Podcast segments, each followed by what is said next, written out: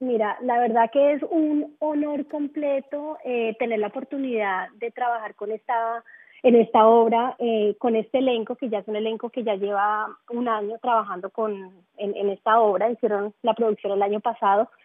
Eh, el director es espectacular, es un orgullo por muchas cosas, porque es una historia la cual obviamente marca una historia con mucha bueno, con mucho dolor, con mucha tristeza, em, y es algo que, que yo creo que, aunque no es lo mismo, es algo que como inmigrantes o como de pronto latinos en este momento em, podemos eh, sentir como una como algún parecido en lo que está pasando en, desafortunadamente en este país, en los Estados Unidos.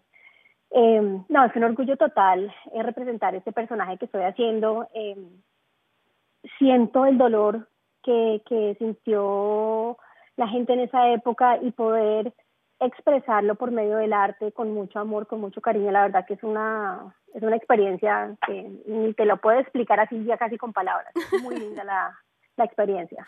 Además, usted vivió muchos años aquí en Canadá, es originaria de Colombia, pero vivió desde la edad de los 10 años en Toronto y después se fue a, a, viajar, al regreso a Colombia, estudió en Estados Unidos, etcétera, y ahora está viviendo en California. Pero, ¿qué le parece volver a Canadá para presentar este, este espectáculo?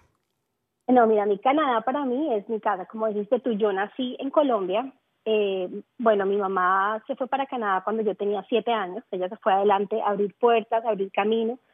Por fin yo viajé con ella ya a, Canadá a vivir cuando tenía diez años.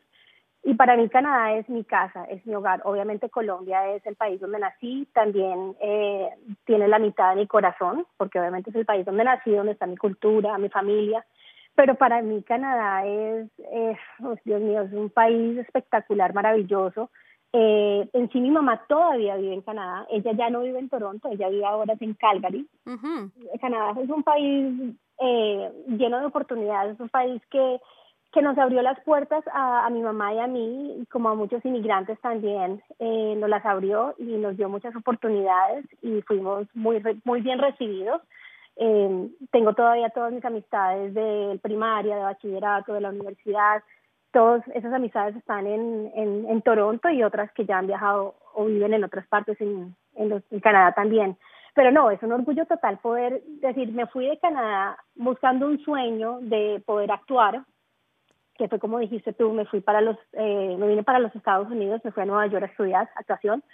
Y para mí es un sueño decir, bueno, me fui de Canadá, eh, una vez más dejar a mi familia, en este, en este caso dejar a mi mamá, eh, en búsqueda del sueño de poder hacer actuación y prepararme y poder volver a Canadá a hacer esto, no, no, no, no te imaginas la alegría total, el amor que siento por completo de, de poder hacer en sí es un sueño realidad y más que todo con una obra como El diario de Ana Frank, que como sabes es una obra espectacular el personaje que usted representa en esta obra, la señora Van Damme, es una, es una mujer, digamos, que, siente de alguna forma la, la, tristeza y el dolor de, de, la familia Frank, pero que al mismo tiempo siente un poco de dilema, digamos, con respecto a, su situación, ¿no es cierto? No, no es alguien que está ah, abocada completamente a darles todo, sino que hay reticencia de alguna manera.